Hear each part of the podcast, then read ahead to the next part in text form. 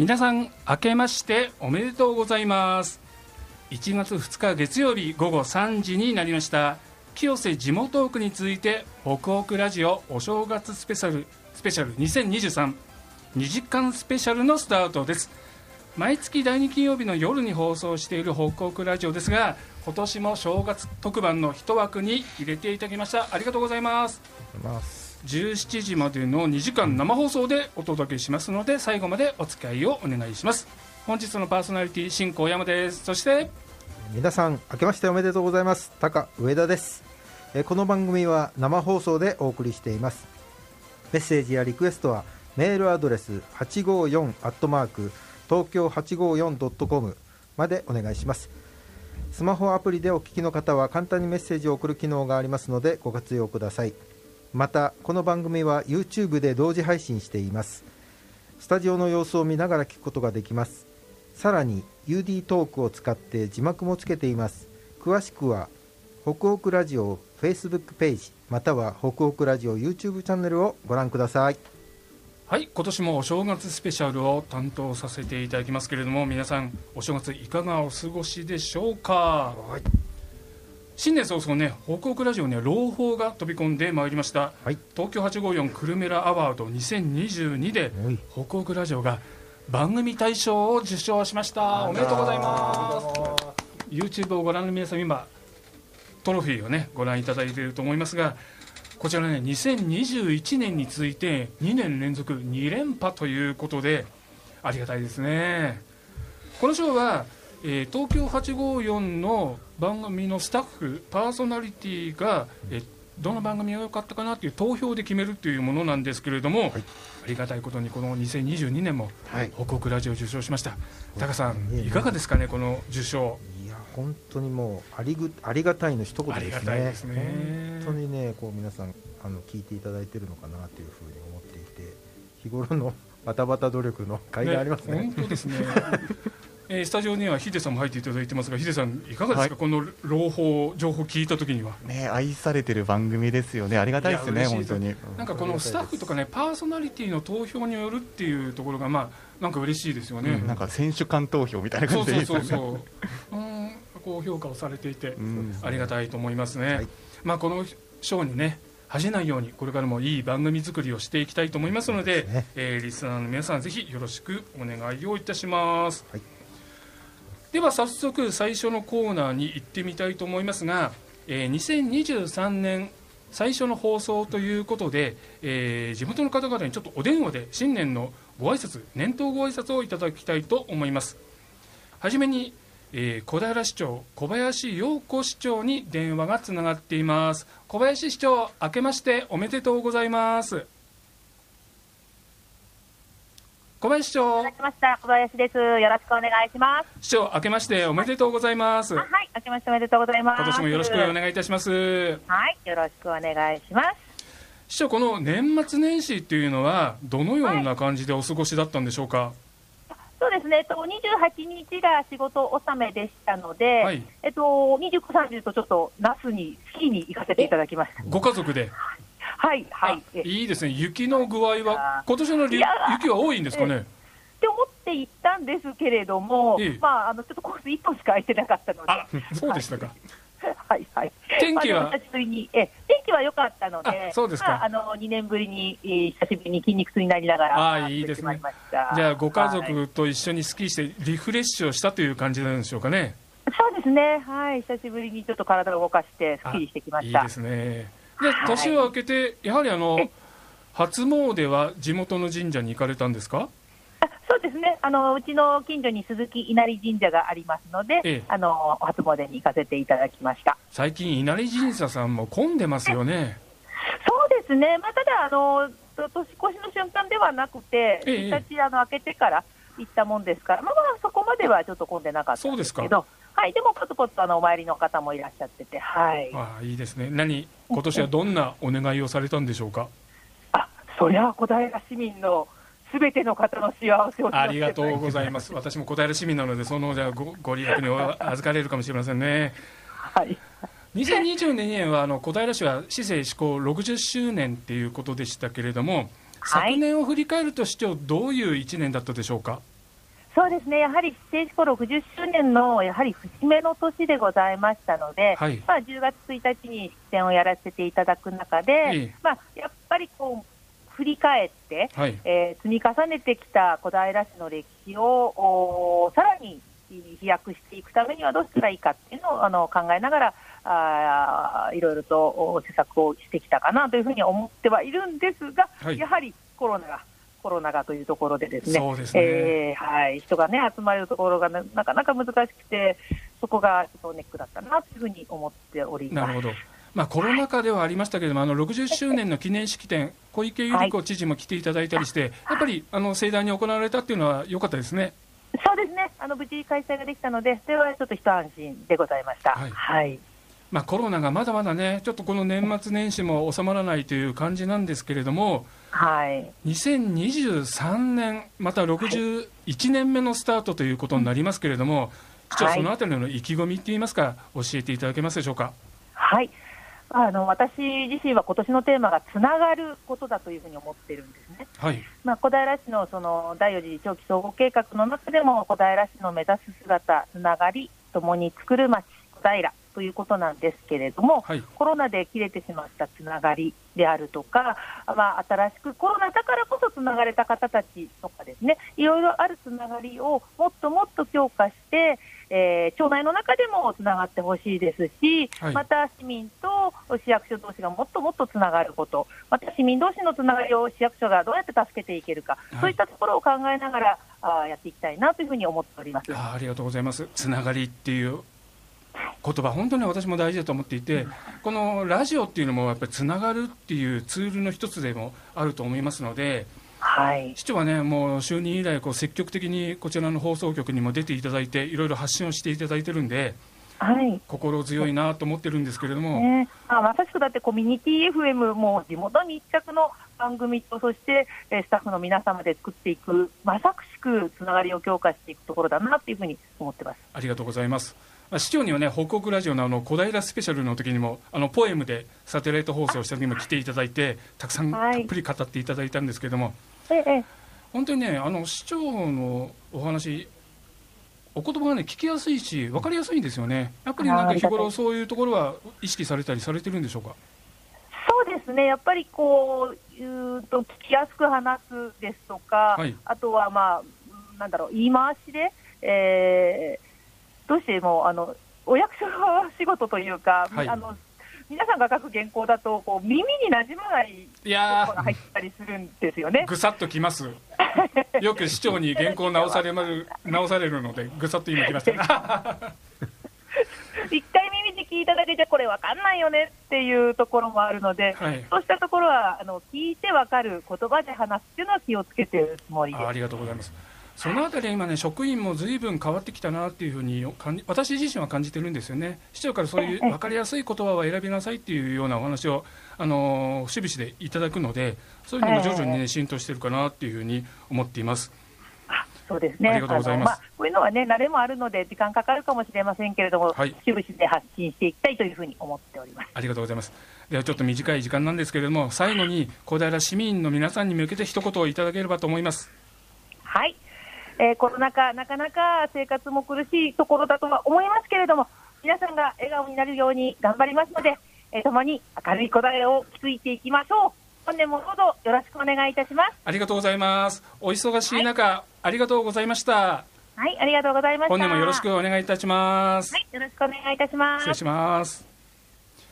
いや新年早々小平市長小林陽子市長にあの電話でインタビューをしてみましたけれども、ヒデさん、どうですか、今、市長の言葉を聞いて？ね、あのありがたいですね、まずこうやって新年早々出演していただいて、出ていただけるっていうのが嬉しいよね。つながりってね、やっぱ大事な言葉なんで、われわれも意識して毎日の仕事をしていきたいですよね。はい、もう新年番組やるんだけども、市長、電話でいいので、一言お願いしますって言ったら、もう、快く、快く、オッケーオッケーって言ってね、即答していただいたんでね、ありがたいですよそういうところでもね、あのこういう発信っていうのは大事にしてるんだなというふうに感じています。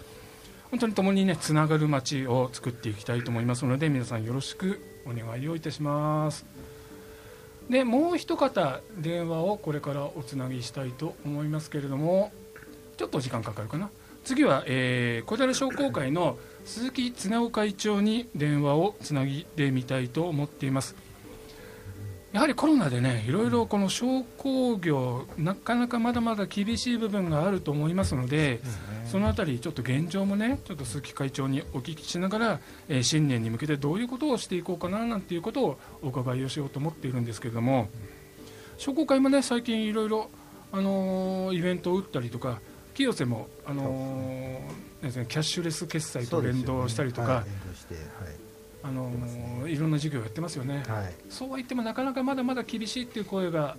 各商店から届いてるんじゃないでしょうか、ね、ようやくあれですもんね。少しずつこう回復基調に乗ってきているようですからね、うん、まあ、うん。うん、これから少しこう息の息の長い話になってくるんでしょうけど。ええ。いやそうは言ってもね、うん、やっとねなんかこう宴会もできるようになってきたかななんて思いながらも、うんね、コロナのね人数も増えてきてるし、はい、そそのあたりの塩梅というかバランスというか、そうですね。なかなか、どの程度っていうの難しいですよね、えー、長い付き合いになっちゃいましたねコロナで、ね、もうなんか収束してきてるのかななんて思ったんですけれども。まあ、な仲良くこう付き合っていくっていうような感覚にだいぶななりつつあるんですかね、そうですね、まあ、うまくそのあたりでね、うん、えー、どう付き合っていくかなんていうことも含めて、えー、会長に聞いてみたいと思います。あ電話がつながったようですね、小平商工会の鈴木恒夫会長です。鈴木会長、あ明けましておめでとうございます。あ新年明けましておめでとうございます。今年もよろしくお願いいたします。こちらこそよろしくお願いします。鈴木会長にはね、昨年もこの番組、お正月のスペシャルで出ていただきまして、2年連続ということなんですが、いつもありがとうございます。こちらこそありがとうございます。まずですね、えー、ちょっと昨年を振り返って、2022年だったんですけれども、コロナがね、なかなか収束を見ないっていう中で、商工商工業業界の環境というのはいかがだったでしょうか？そうですね、やはり厳しいあの業種が多かったと思います、コロナだけでなく、はい、ウクライナの関係もありましたので、工業の部品の供給とか、で建物が完成しないとか、そういう面もありました。なるほど、そういえばそういうなんか部品が入ってこなくて、作りたくても精密機関が作れないなんていう声もね、聞いたりしましたけれども。そうですね、やはり注文してからなかなか、えー、入ってこないために、うん工事が完了しない、納品ができないので、お金が入ってこないという最終的な結果になってしまうので、えー、やはり売り上げが減少したお店が多かったと思います。なるほど。そんな中で、商工会さんはなんかいろいろなイベントを仕掛けながら、こう少しでも活性化をということでやられていましたけれども、手応えとかいかがだったでしょうか？はい。え小平商工会では小平市の方ともお願いいたしましてさまざまな事業をさせていただいております。とりわけ、まあ、一般の市民の方に分かりやすいという意味で、はい、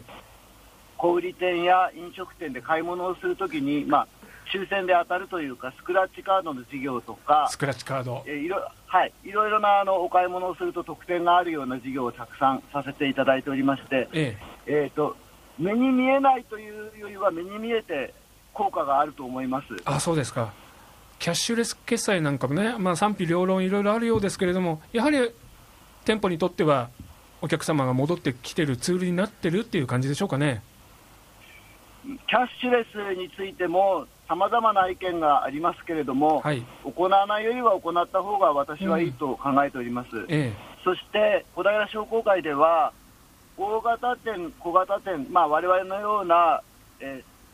小さなお店というんでしょうかね、はい、普通のお店も同じように使えるような枠組みで、さまざまな取り組みをしております。はい、たただですねあの、キャッシュレスだけだと、やっぱり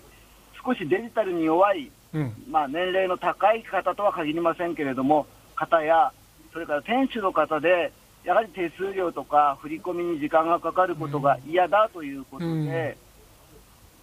うん、現金の方がいいということで、スクラッチのような事業もお願いして、まあ、並行してさせていただいております。なるほど、あのスクラッチカードはまたちょっとゲーム感覚があって楽しいんですよね。そうですね、あの今年のあ元去年のお正月ぐらいから始めたんですけども、えー、去年は通算、まあ、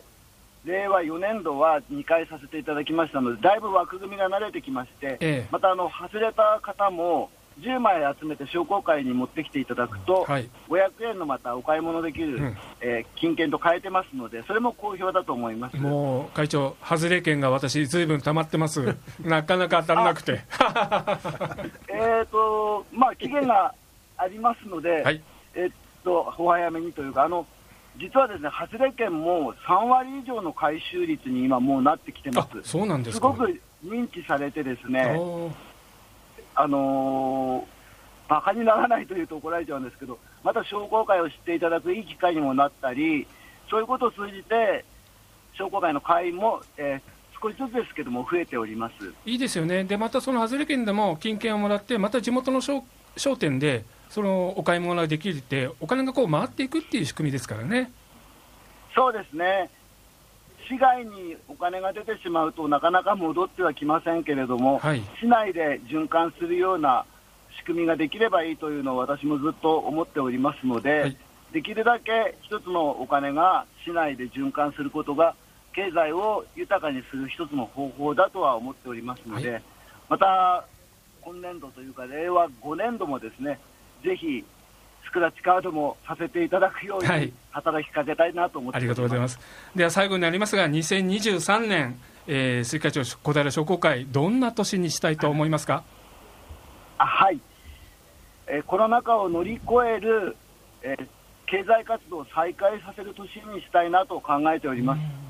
我々商工会では、まあ、地元の経済界を握る代表のものとしてさまざまな取り組みを復活させていこうと思っております、はい、新春合宿交換会、総大会、産業祭りなどもフルスペックというか、今までと同じような形でやれるように、はい、えー、取り組んでいきたいと考えております。はい本当に今年1年、あの小平市の商工業界がね、あの元気になるような取り組み、どんどん仕掛けていっていただきたいと思います。鈴木会長、新年早々、ありがとうございました。あ、いえ、どうもありがとう今年もよろしくお願いいたします。こちらこそよろしくお願いします。失礼いたします。ありがとうございました。いや本当、あのー、市内のね、商工業界、元気になってもらいたいなと思います。では、ここで一旦 CM に行きます。CM の後はゲストコーナーです。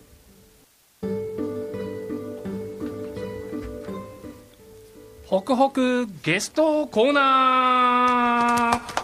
ということでこのコーナーでは地域で活躍する方々をゲストにお招きしてお話をお伺いします。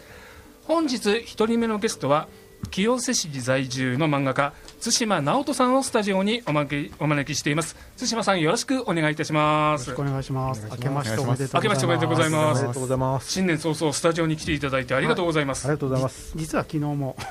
昨日も。このウドデキで。ねあの五代さんの番組をウドデキで聞いていたら番組も出ちゃったって感じですか？番組なんて出ない。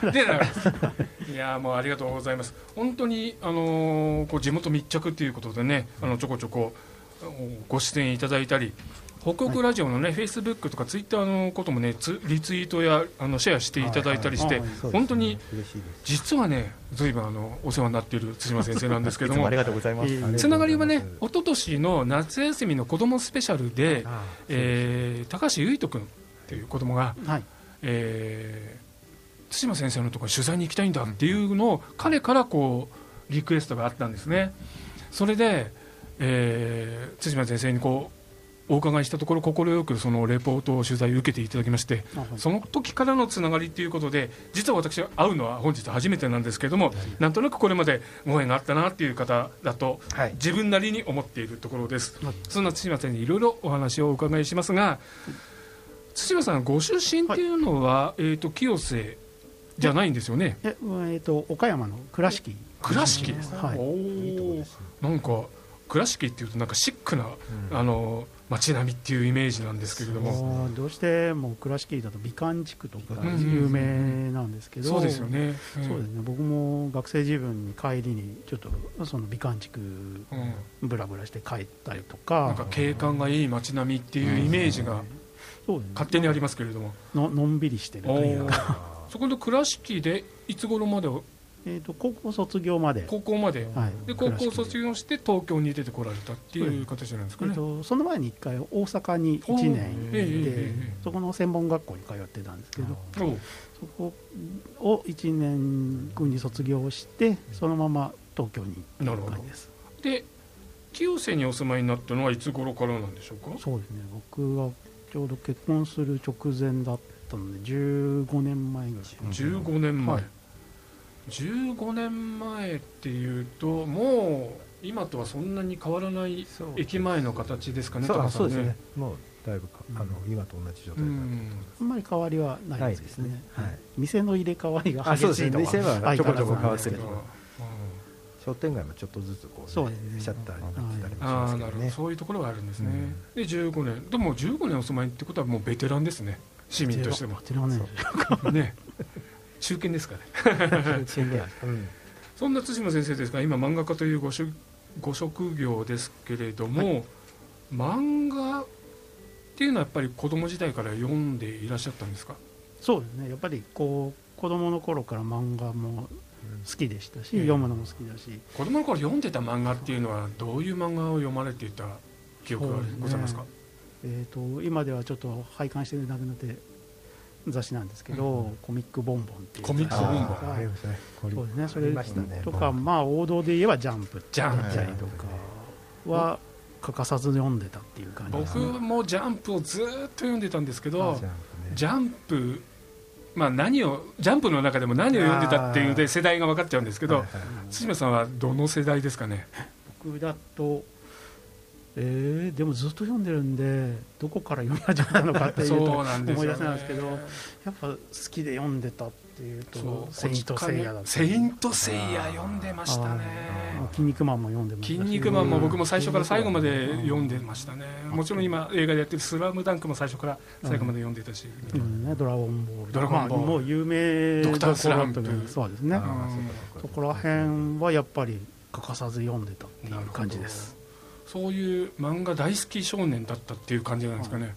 そうですね。それで漫画家をこう目指すっていうことになるのは、いつぐらいから漫画家になりたいなと思われたんですか？漫画家っていうのを意識したのは高校卒業ぐらいだったんですけど、まあ、それまでは普通に絵を描くのが好きだったとか、まあ、そういうのが好きな子だったの。漫画を描こうって意識したのは本当に高校卒業するぐらい。じゃあ学生時代はよくあの教科書の隅とかノート隅にこうイラストっていうかカットをこう描いてるっていうような感じだったんですかね、あの先生の似顔絵描いておくなるほ どどうしてもあの松岡式のな顔にこう落書きして違う あの顔にしちゃうとかああいう感じですかね。まああの歴史の教科書はそういう定めであると僕は思ってるんで 仕方ないとは思ってます。今取ってればね千葉先生のその教科書ね 楽しい教科書だなんじゃないかね。と思いますけれども。それでいろいろお読みになられてますけれども、はい、あの影響を受けた漫画っていうのは何かあるんでしょうか？影響を受けたのにもその段階というか、はい、意識してって好きだった漫画っていうのはたくさんもちろんあるんですけど、はいはい、それこそあの結城正美先生の「はい、あの究極超人 R」っていうサンデーで連載されてた漫画なんですけど、うん、これがもう本当にギャグ漫画ですごく面白くて、うん、もうクラスのみんなでもうバカ受けしながら読んでたっていうのがありましたし、そのやっぱ漫画家になりたいとかそういう意識し始めって読んだのがあの島本和彦先生の「はい、あの燃えよペン」っていう漫画があるんです、ね、燃えよペン、はい、これがあのなんていうんですかね。主人公は漫画家なんです「うん、炎燃ゆる」というあの連載を何本も抱えてる漫画家の先生が主人公なんですけど、うんうん、まあ、その先生の破天荒な、はい、あの売り文句として、はい、あの漫画の出だしが全ての漫画家がこうであってこうであると思ってほしいっていう出だしから始まるんですね、これでもうその漫画家のむちゃくちゃな生活ぶりというかそれにとばっちりを食らうアシスタントとか、編集部とか、そういうドタバタの話が本当に面白くて、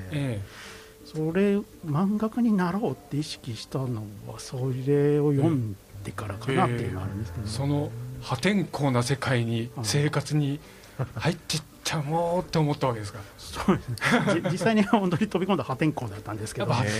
やっぱ漫画作るっていうのは大変だと思うんですけども、やっぱ破天荒な方漫画家って多いんですか。多分僕は自分でまともだと思ってるんですけど はたから見たらまともじゃないんだろうなと思われるんです。いややっぱりその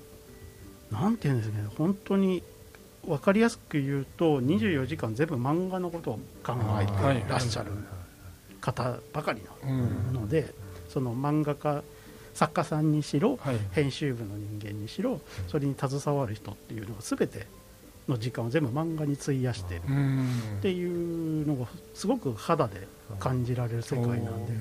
あの常識的に もう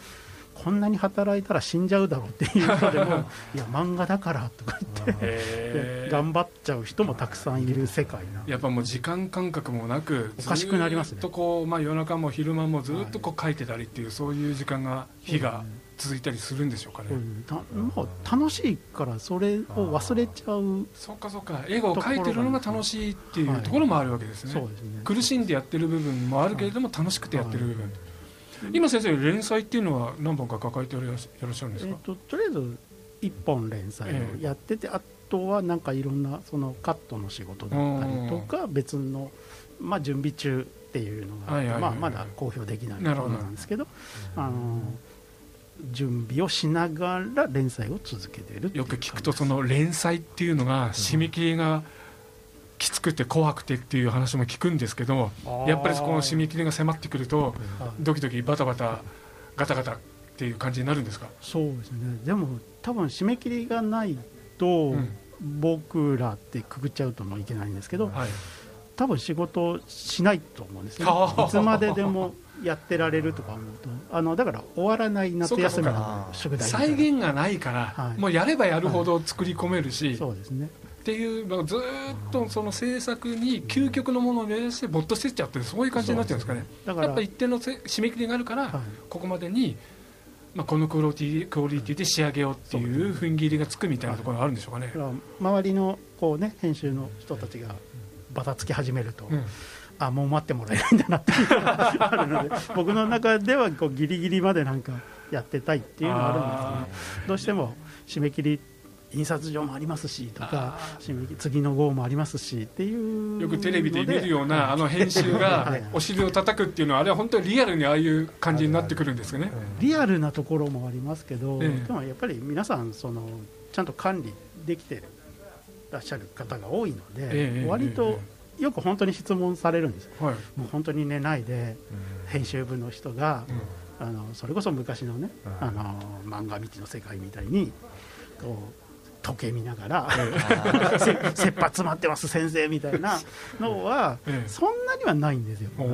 ただやっぱり時間というものは限られているのでその中でどれぐらいみんなギリギリまで頑張れるかできるかっていうところのしのぎ合いなので。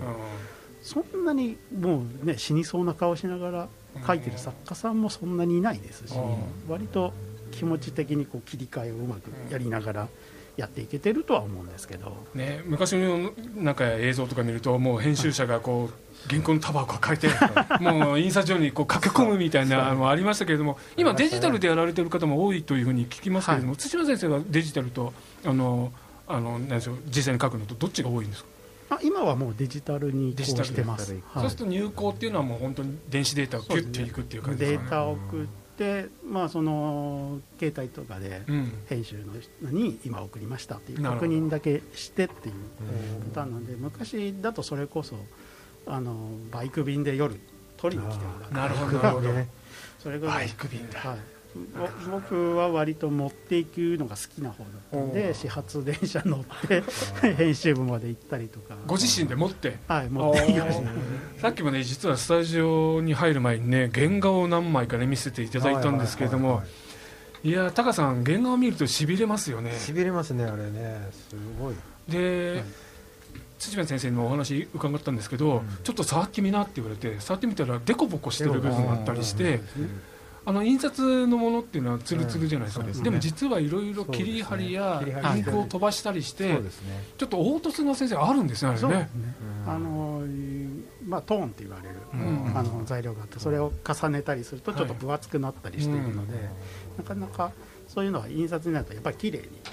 ペランとしたものになっちゃうんですけど生原稿のこう良さというか面白さってありますね。本当に手作りしてる感っていうか、ね、なかなかそれは印刷には出ないところでもあるんですけど、うんえ。ー、生で見るその楽しさというか生地他の先生の原稿とか見せてもらうと、はい、本当に職業柄というか癖であこここういう道具使ってんですねとか。やっぱそういうのが見えてくるわけですね。そういうのが楽しかったりとか。だからよくね漫画家さんのあの原画展なんてやられてま、ね、はい、でたくさんの方いらっしゃってますけど、やっぱそういうところを見るとやっぱ面白いんですそうです、ね、生のものが面白いん。だきっと。そうですね、まあ、デデジタルもデジタルで便利ですし、うん、あのすごく今使ってるので役には立っているんですけど、えなかなかそういう生で見るものの違いが分かるっていうのが原画展の楽しみなので、うん、なんかねそういう最寄りのところでそういうのが開催されているのがあればぜひ見に行っていただきたいな、ね、本当ね皆さんもね近くでやってたら、ね、行ってみると面白いと思います、うん、すみません話は尽きないんですけれどもちょっと一旦 CM を挟ませてください、はい、後半もまだまだお話を聞いていきます。一旦 CM ですお聞きいただいているのは東京854久留米ら北北ラジオお正月スペシャル2023です。引き続き漫画家の対馬直人さんにお話を伺ってまいります。よろしくお願いします。後半は、えー、ちょっとこの曲とのつながりのお話をお聞きしてようと思うんですけれども、はい、先日あの「きよきよビール」っていうのを、はい、えー、この東京854久留米らで作りまして清瀬の市役所で作ったホップを使ったビールということだったんですけども、はい、そのラベルを対馬さんがお書きになったということですけれども、はい、えー、このラベルを頼まれた経緯っていうのは対馬さんどんなことだったんでしょうかね？最初、あのこの番組でもあのおなじみのあの柳瀬五郎さん。柳瀬五郎さん、はいはい、あの人生の天気図、はい、にこう出演させていただいて、ええ、まあ、おなあの同じように漫画の話とか、はい、どういう経緯でっていうお話をさせてもらってる隣の控室のところに、はい、あのその時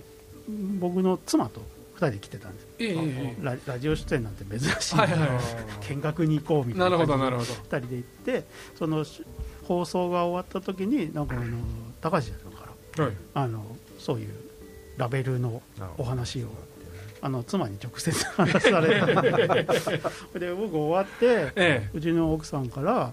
なんかそういうお仕事が来てるよみたいな話になって。でああはい受けますみたいな感じで。決まってた、決まってたすごい最初に奥さんがもうゴーサインを出してたってことなんですね、ほとんどマネージャーみたいな。なるほどマネージングしてくれてたっていう感じだったんですけど。こういうなんでしょうねビールっていうかこういう清涼飲料水のラベルを作ったことっていうのは先生今まであったんでしょうか？清涼飲料水のラベルそのものっていうのは今回初めて初めて。ですけど、そのおもちゃだったりとか。あなるほど。そのおもちゃやゲームやのパッケージデザインっていうの、そういうのは何回か別のお仕事でさせてもらったことがあって。なんかね今まで私のイメージだとなんかロボとかああいうようなイメージがね、うんはい、先生のこの絵の中にあったんですけどこの高橋社長からこのビールのラベル、対馬さんに頼むことに決まったんだよって聞いた時、どんなものができるのかってちょっと ロボットっぽいそうそうそうロボットっぽいのがね出るかなと思ったんですけれどもいやこのデザインねタカさんねこの女の子とミツバチのすごい可愛いデザインだったんですけどね。対馬さんこの出来上がったこのビールのラベルのコンセプトっていうのはどんな感じだったんでしょうかね？いやまあクラフトビールってこう家でのんびり飲むっていうイメージっていうのをお話伺って、で最初にあの何点かあ何点か。こう全然バラバラのイメージのものを書き上げたんですね、それこそロボだったりとか、なるほど。まあ書いてる時にこれはならないだろうなと僕は思ってたんですけどあのその何点か、まあ、僕のらの中では叩き台っていうんですけれども、はいはい、そのパターンを何パターンも書いて見ていただいて、うん、どどの方向性でいくのかっていうのを決めていただいた時にもうその場であの高橋さんが、はい、これにしようっていうそのもうその時になんかきよきよちゃんって名前も勝手に決まって僕きよきよちゃんって名前にしたつもりはなかったんで このきよきよちゃんにしましょうみたいな話になって高橋社長がきよきよちゃんだよと。また。このラベルねご覧になった方もねたくさんいらっしゃると思うんです。けど可愛い女の子なんですよね、うん、ね清楚な感じねうん。いいですよね。まあ女の子というよりもこう OL さんがあそうかそうかそうか、こう女の子っていうとビールっていう感じじゃないですからね。もうちょっと家に帰ってってきてメイクを落として、クラフトビール飲んでのんびりするっていうちょっとビールを飲んでくつろいでるっていうイメージなんですね、はい、っていうのがイメージの元になった部分なんですけど。鶴さんもあれあのくつろぐ時はビールをよくお飲みになるんですか？そうですね。家でも、まあ、それこそ原稿上がって何もない時はお酒飲んだりとか、家でのほほんとしながらいいです、ね、ビール飲んでますけど。このきよきよビールはお飲みになられましたか？はい飲みました。どうどうですか感想は？いやこれあの本当にホップものもみほぐしから手伝いをさせていただいてそうなんですか、はい、ホップのもぎ取りから、はい、あらららら。あのほほぐして。ほぐしあ、はい、ほぐして。ほぐしたりほぐすとあの香りがまたすごいいいんじゃないですか、はい一度ね海老沢さんが準レギュラーの海老沢さんがホップを持ってきてくれたこともあったんですけど匂いがね。匂い香りを嗅いだらすごい爽やかで心地よい香りなんだよね高さんねあれね。であれをさらにもぎほぐすとなるとその匂いが香りが立って。麦汁かき回したりとか そこからお手伝いで。そうですか。あの香りを嗅いだ時いかがでしたか？いや本当にこう芳醇というか、はいはいはい、それこそあのやっぱすごすぎてホホップ酔いするぐらいな、あのアルコールは入ってないんですけど、そのアロマ効果っていうんですかね、すごいあのいい匂いがいや本当にいい匂いなんですよね。なんかね落ち着かせるなんて言ってましたね。なんかそう鎮静効果があるっていうことらしいですけどホップってヒデさんもよく話っていうかワードとしては聞くじゃない？でもホップの匂いって実際あんま嗅いだことがないじゃない。製品に、ね、なってから、ね、ビールとしての香りはあるけど、でもあのホップだけの香りってまたいいんですよね、いい匂いするんですね。あの本当に貴重な経験をさせてもらった。そこからお手伝いをされていたっていうのはちょっと知らなかったんですけど。それもあったんで飲んだ時に。まあおいおいしいプラス、うん、なんか我が子のような感覚が。自分がまさにこう手がけたビールが。そんな大したことはしてないんですけれど なんか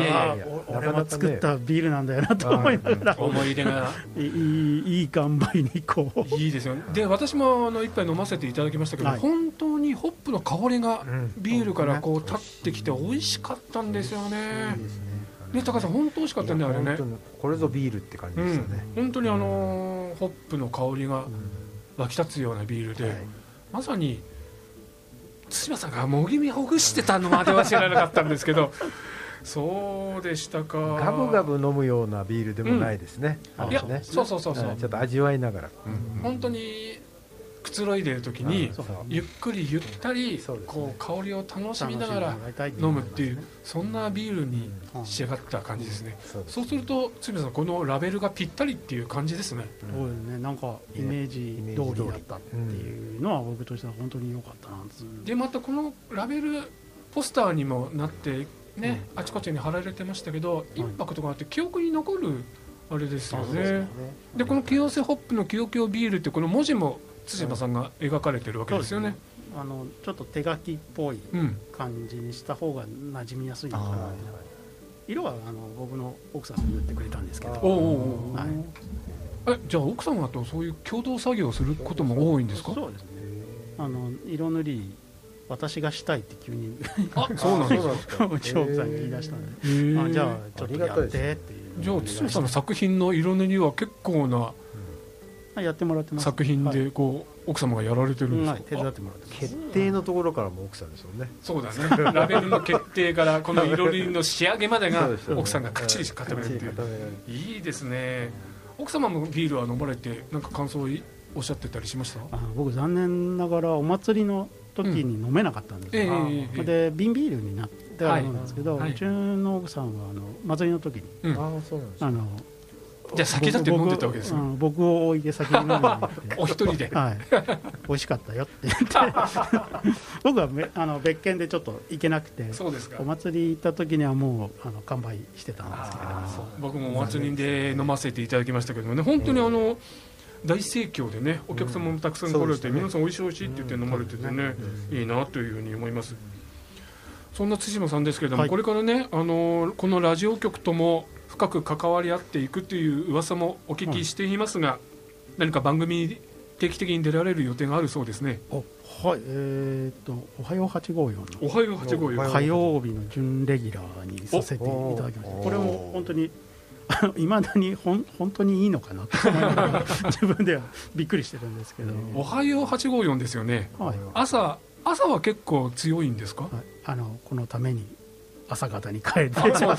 頑張ってます。なんかついついね 漫画家さんのイメージって夜中までこう書いてて昼頃起きるみたいなね。逆転しちゃってるイメージあります時間が逆転してるイメージがあったんですけども今までそういう生活ではなかったんですか？いや割と若い時はやっぱり逆転してましたね、夜夜ずっと起きてって、うん、まあなんか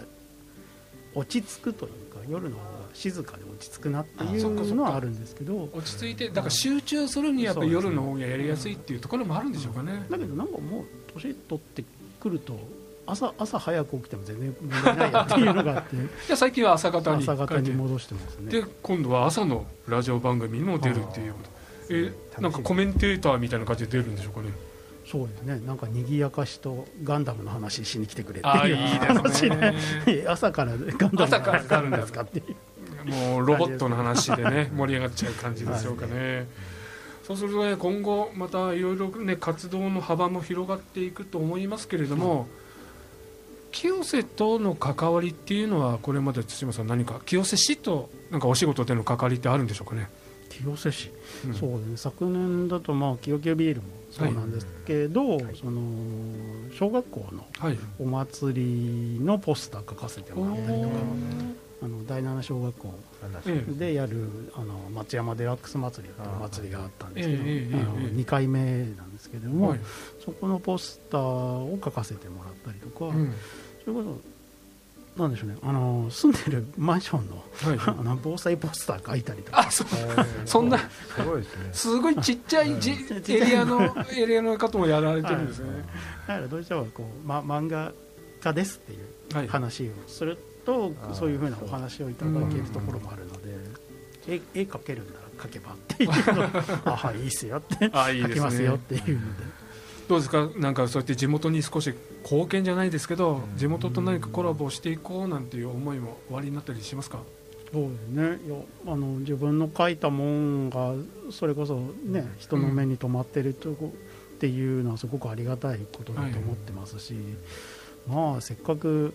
多少人より絵うまいんだったら、何かしら。多少じゃないですよ相当うまいんですけどね。貢献した方が面白いでしょっていうのはありますけど。ありがたいですね、高さん本当地域の宝ですからね。ですよね。もうちょっと清瀬市とうまくコラボできてね,、ね。なんかできると面白いですよね、なんかこう漫画さっきもちょっとお話しさせていただいてて、漫画でこう分かりやすく姿勢情報を伝えるとかまあ広報媒体の一つとして、なんかこう協力していただくことがあればしていただきたいなというふうには勝手にながら思ってます。漫画が持つ力ってあると思うんですよね、ね。うん、もちろんこのラジオが持つ力とか文字が持つ力もあると思うんですけど、ただ漫画が持つ力っていうのも、いかがですか対馬さん？感じられたりしますかね？やっぱりこうとっつきやすいんですよね、そのそれこそ皆さん小学校の図書室に行けば分かるんですが、あの学習漫画とか学習漫画とかってまず漫画から入るじゃないですか、なんでやっぱり僕も子供の頃からそういうの好きだったので。漫画日本史とか結構読んでたりしたもんね、読ん。でましたよね、でそれこそ今だと会社の紹介も漫画で書けたりしますし僕もそういうお仕事をさせてもらったこともありますし。それこそまあ有名どころだとね塾のねあの漫画とか、ああいうの本当にいろんなもので漫画で表現できると僕は思ってるんです、うん、だからまあすごく強引な言い方を言うと何でも漫画で表現できちゃうよっていうのはあると思うんです。よ。なんか高さん夢が広がるね。広がりますね、うん、なんかいろんな。すごくなんか、ま、やっぱそう。やっぱ漫画読んでたもんね、うん、実際自分たちも。そう。小さい頃から読んで成長してきちゃいますもんね、うん、どうしてもね今も実は漫画読んでますからね。そう。であの ビジネス書なんかも漫画。で 分かる心理学だっていうかそういうのあるじゃない。ああいうのもあんなの買っちゃって。つい買います漫画の力にね頼っている自分がいることに今日気が改めて気がつきました。そうですいやまだまだねお話をお聞きしたいところなんですけれども時間がそろそろいっぱいとなってしまいました、えー、ますますね高さん地元の宝としてねこれからコラボして活躍していっていただきたいと思いますね、はい、ぜひよろしくお願いします。ぜひよろしくお願いします。本当は短い時間でしたが新年早々ありがとうございました。ありがとうございました。本日のゲストは京瀬市在住の漫画家対馬直人さんでした。ありがとうございます。ではここで対馬さんのリクエスト曲を1曲おかけしましょう、はい、アニメヘボ「ヘボット」のオープニングテーマ「はい、みそっかす」で放課後ねじ巻きダンス、はい、ギュッと情報生絞りスクイーズ。その1京瀬市と小平市のイベント情報などをお伝えするスクイーズのコーナーです。本日はお正月スペシャルということですので何回かに分けてお届けします。はじめに小平情報です。ヒデさんお願いします、はい、お願いします、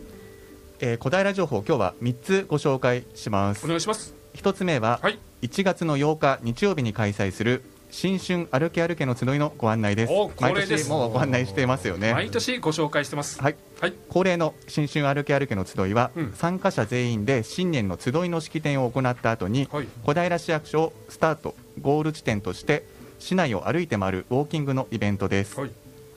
コースは市内の西側東側を各年で交互に回ってまして、うん、今年のコースは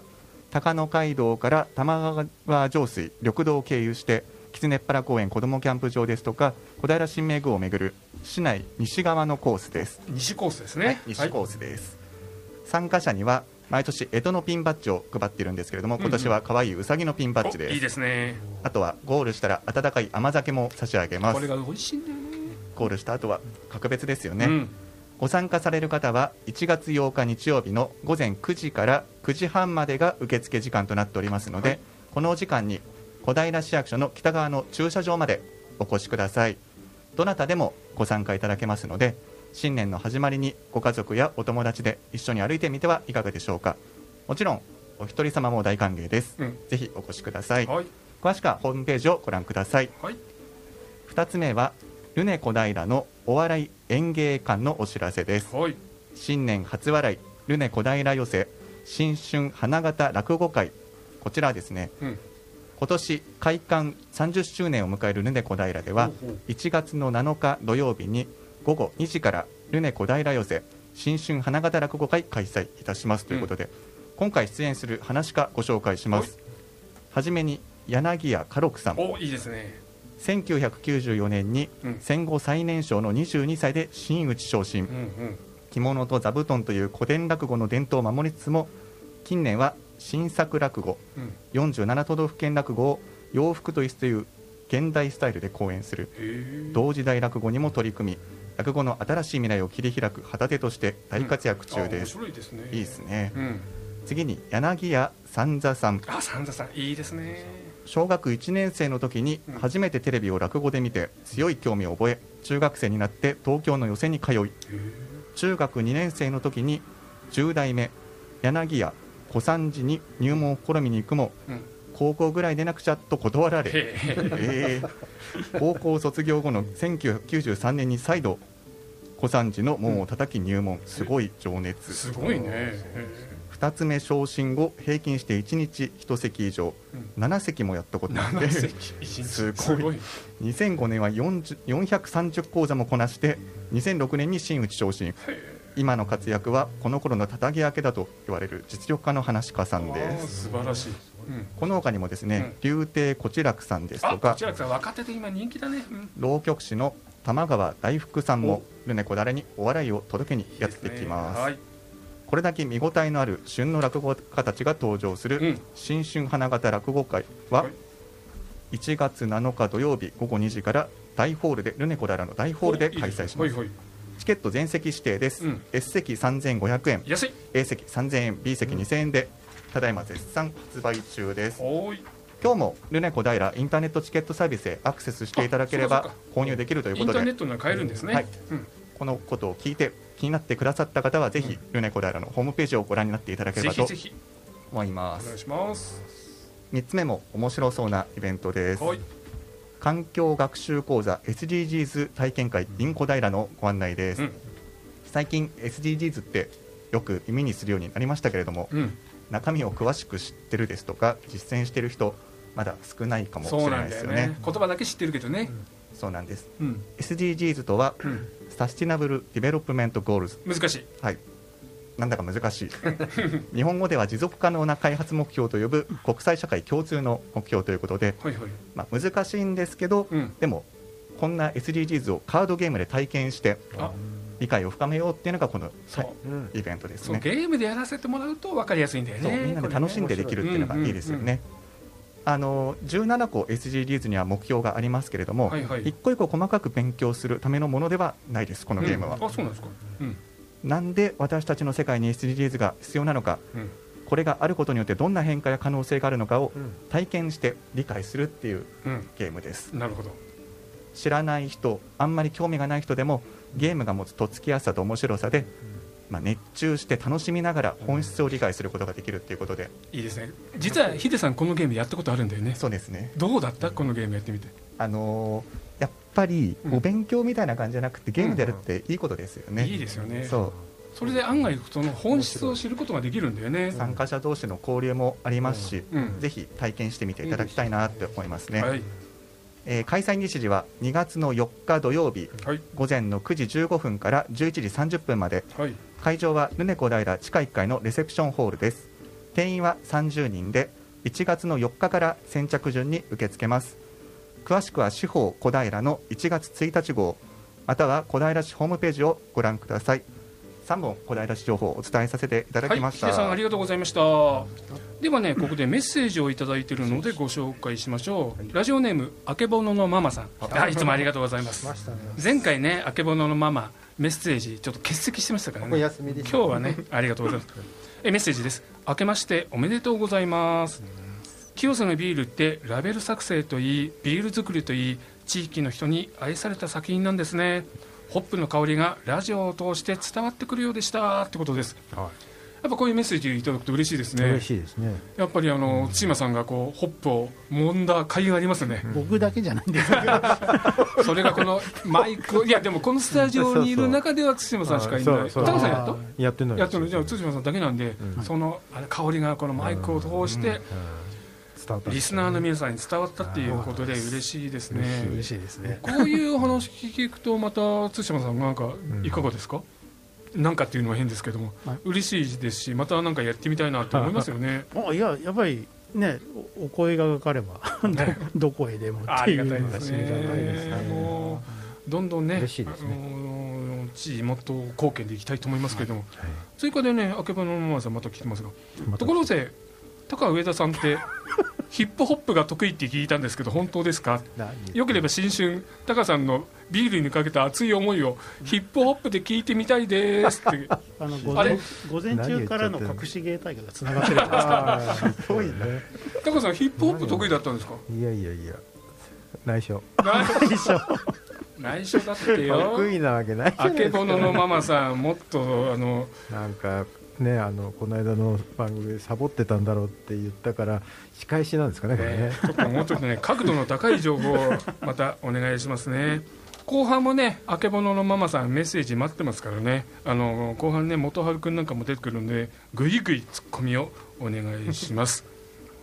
では前半あと1分ぐらいなんですけれども、えー、対馬さん、ラジオいかがだったでしょうか？はい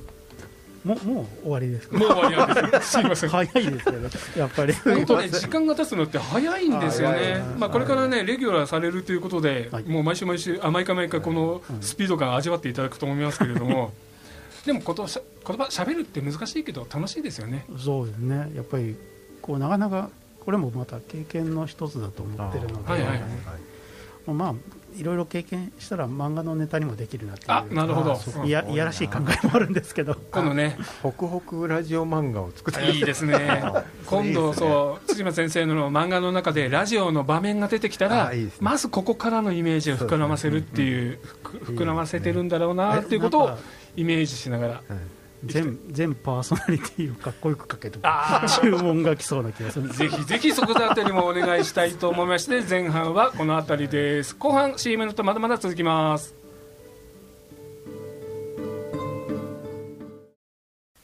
はいそれではホクホクゲストコーナー後半でございます。皆さん明けましておめでとうございます。元鈴木でございます、えー、YouTube ご覧の皆様えー、私の姿があのスタジオにないと思うんですけども実は今日ですねスタジオにたくさんのゲストをお越しいただきましたので私はちょっとですねあのはみ出してしまいましてミキサー室というところで、えー、今お話をしております。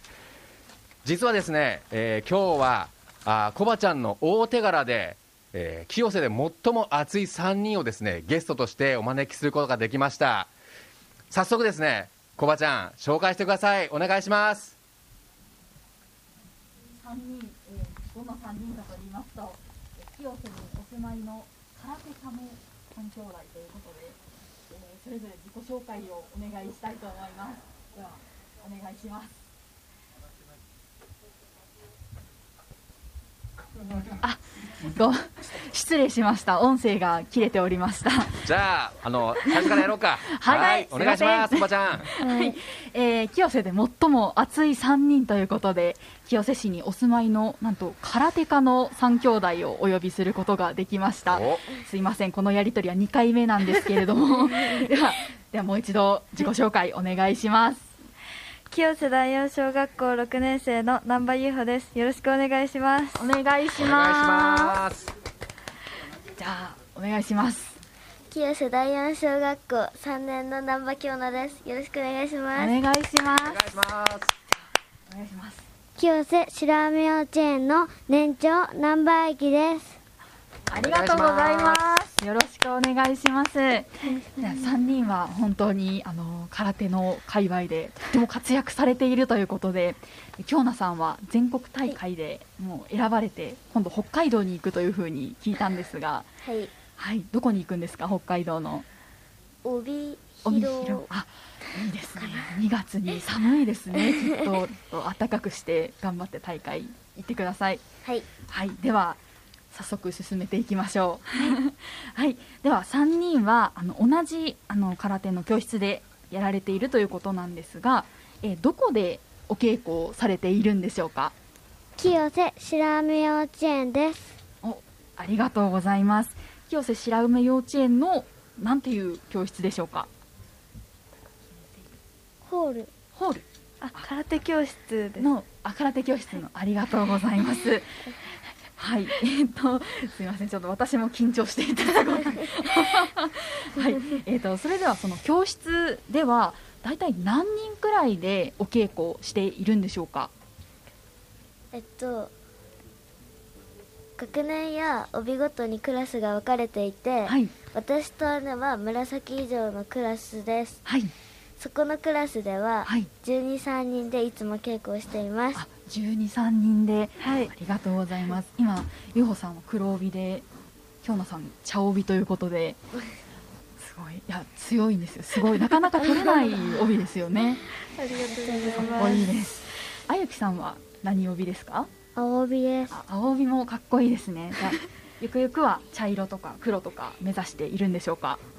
はい。いいですね頑張ってくださいありがとうございますえっ、ー、とそれではお稽古なんですが週に何回1回どれ何時間くらいお稽古するんでしょうか？と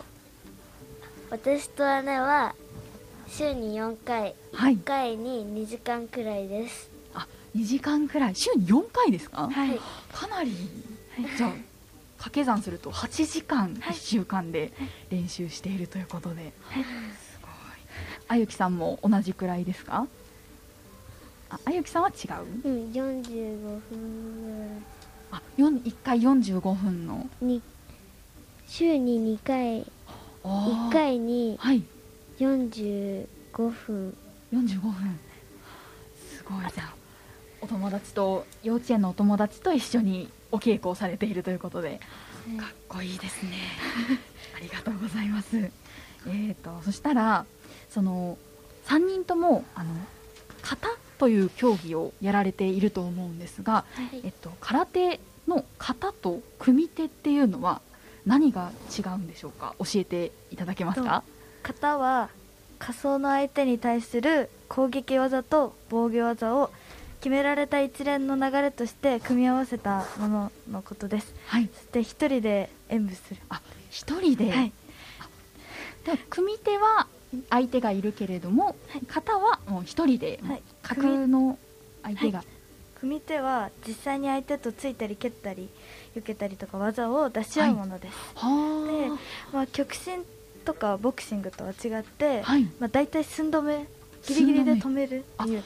なるほど。じゃあもう、パンチがいかないってことですね、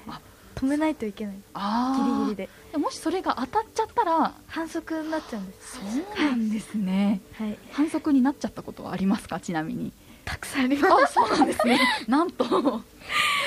京奈さんはありますあります。あるんですね。あゆきさんは？まだ組手はやったことないから。ああ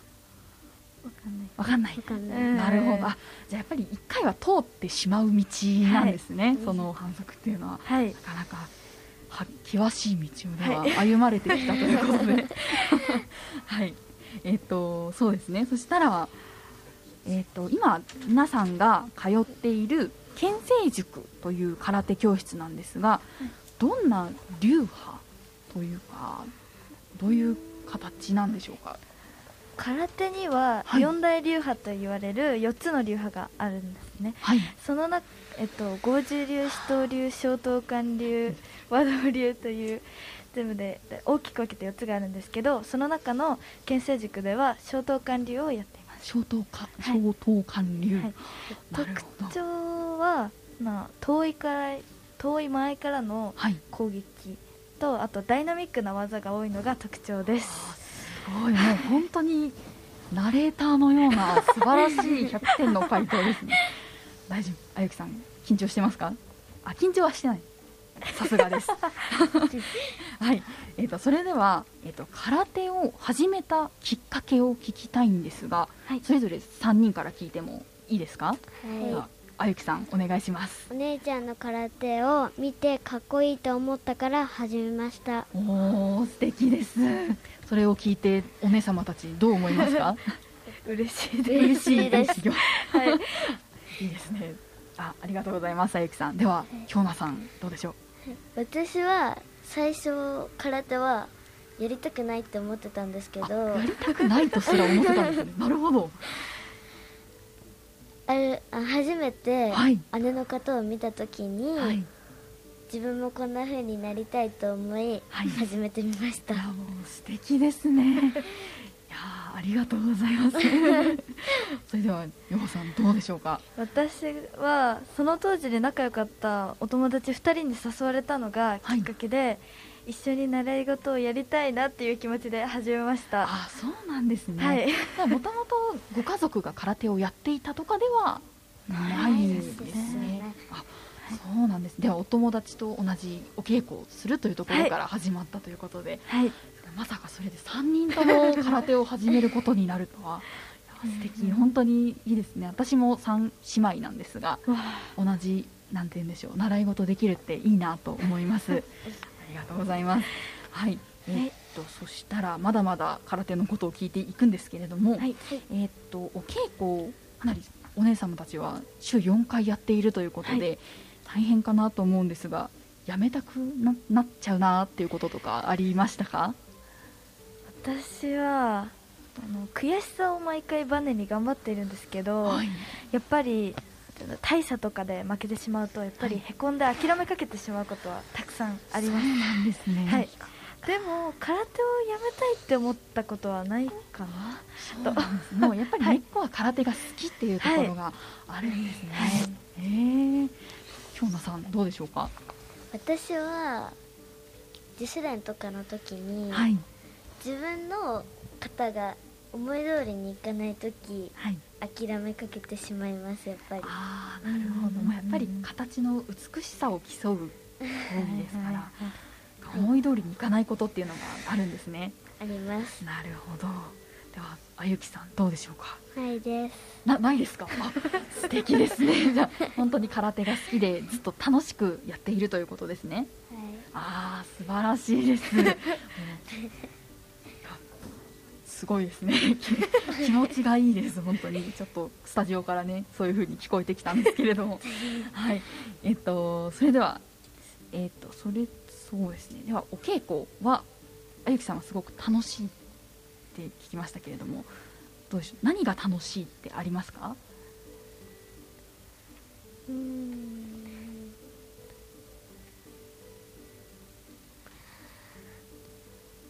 自主練とか自主練。自主練。が楽しい。あ。強い月。が打てるようになった時が楽しいです、はい、あありがとうございます。ちょっといろいろあってねせんべい迷っちゃったんだよね。では京奈さんいかがでしょうか？私はやっ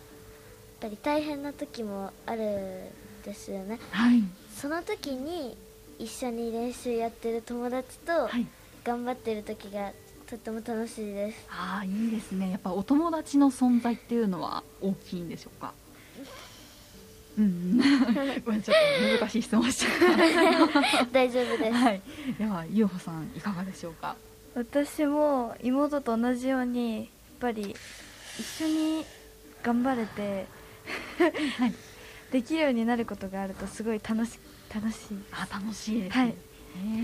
やっぱりその空手を始めてから、はい、あのお友達っていうのは増えましたか？増えました。あ、はい、もうその教室の仲間とか、はい、あなんか大会を通してお友達になるとかって。あ私結構たくさんあってそれが。あそうなんですね、はい、じゃあいろんな市の友達とか、はい、あの、はい、あの他の県の子とかとかそうなんですね。大会で同じになることがあるので、はい、その時にあのお話しして仲良くなったりとか結構あります。何県の子とかいますか？へ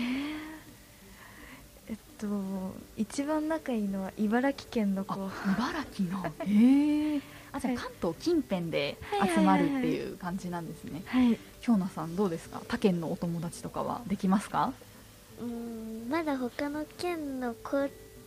の他の県の子はそんな話したことないけどあそうなんですね同じ県の子だったら、話したことありますそうなんですねやっぱり、小学校以外にも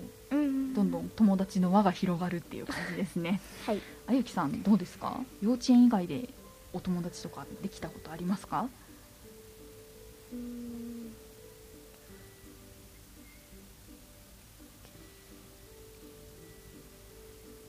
あゆとくん。あ、いるんですね。お友達いいですね。あゆとくんとお友達ということで。うんうんうん。とはいない？いない？え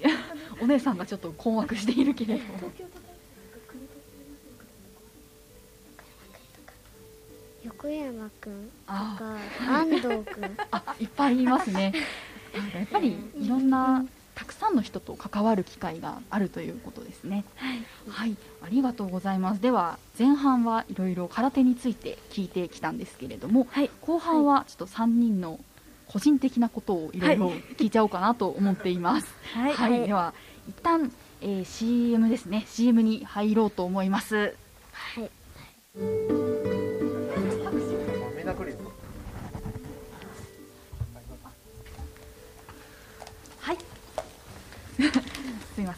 とあそうですね。すみません。ちょっと油断してました。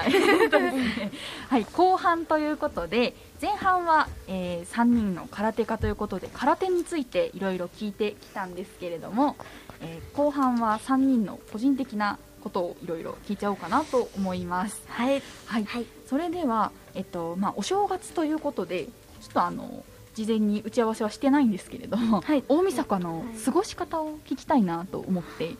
31日何してましたか？3人とも、えっと、31日はあの京都に行ってて。そうなんですね。はい、えー、じゃあ京都で年越しをしたんですね、はい、あ、はい、いいですね。はい。じゃあなんか「紅白」とかは「紅白歌合戦」とかそういう番組とか何か？番組いやあの見ないでなんかみんなでおしゃべりとかしながらゲームしながらワイワイしてました、いいですね。はい。なんボードゲームとか？あいやうんとワードウルフやったり楽しいですよ、ね、うのやったり、うんうんうんうん、いろいろやってました。あそうなんですね。はい、はい、あゆきさんは何が一番楽しかったですか？ワードウルフ。ワードウルフ、ね、年越しそばは食べましたか？食べてないです。食べてないです。はい。そうなんですね。それはそうか。食べ食べてないとちょっと 予想外でした。そうですか。ね京都からもうすぐ戻戻ってきて、はい、東京のスタジオでやっているということで、はい、ありがとうございます、はい、ではちょっとそうですね。打ち合わせにあった質問をしていきましょう。はい、では、えっと、3人兄弟は仲良しですか？3人ともそれとも喧嘩とかはよくする方ですか？喧嘩はほぼ毎日です。しているんですね、はい、よくしてるんですか、はい、あゆきさん最近だといつ喧嘩しちゃいましたか？うん。結構前。結構前？そっかあそそお姉さんたちが首を振っていますけど。今日喧嘩してました、ね、今日今日喧嘩したばかり そうなんですね、はい、でも今こうやって3人でね仲良く話していると、はい、喧嘩し前しした？あちょっと喧嘩かどうか怪しいかなっていう感じで。す、はい、こうやってでもすぐにねこう仲直りして楽しくおしゃべりできるような、私から見るとすごく仲のいい兄弟だなと思います。はい、ではそんな3人なんですけれども、はい、えっと、じゃあお姉さんお二人学校のお勉強は好きですか？はい。あ好きなんですね。素敵です。ね京奈さんどうですか？私も好きです。好きですか、はい、優秀ですね。私は嫌いでした。美穂さんあの好きな教科とかはありますか？うんとあの授業をすごい楽しく感じて、はい、特に国語社会英語がすごい好きで。文系ですね。はい、えー、国語社会。じゃあ英語は結構話せますか？いやああんまり。ああんまり。あんまりあんまり。はい。えじゃあ京奈さんは好きな科目ありますか？私は国語が好きです。そうお二人とも国語が好きなんですね、はい、はい国語のなんだろう小説文とかですかね。はい、そうですね。私は本を読むのが好きなので、あいい文とかを読むのが得意です。はい、ええー、本当にいいですね。文章、はい、なんだろう好きな小説とかはありますか？絶叫学級とか、うんうん、四つ子暮らしっていう本が小説が好きです。青い鳥文庫とかの。はいはいはい。ああ、はい、そうです。あいいですね。じゃあたくさんお勉強も読んであお勉強じゃない。たくさん本も読んで。そうですね。あのいいと思います。はい、そしたらじゃああゆきさんはあの幼稚園で、えっと、好きな活動とかこれをするのが好きっていうのはありますか？古敵です。古敵？なんふ笛と太鼓、えっと、あの演奏みたいな感じです演奏演奏。えー、何の楽器をやるんですか？まず4曲目まであって4曲、うんうんうん。1曲目は、はい、グロッケンでグロッケン。はい。2曲目が、はい、バスマスターっていう、はい、低い音の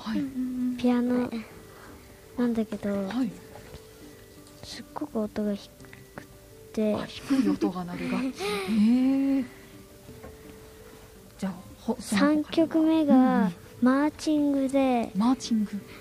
4曲目がカシオで、カシオなどういう楽器ですか？高い音。高い音が鳴る楽器、うん、じゃあ4つの楽器をこう使い分けてやっている。でその4個の楽器は、はい。はいえっと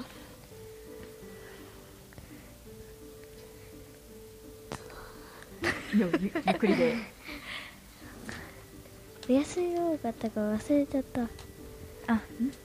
冬休み挟んだら忘れちゃったらしい、はい、なるほど。冬休みがそっか長かった。メロディー楽器。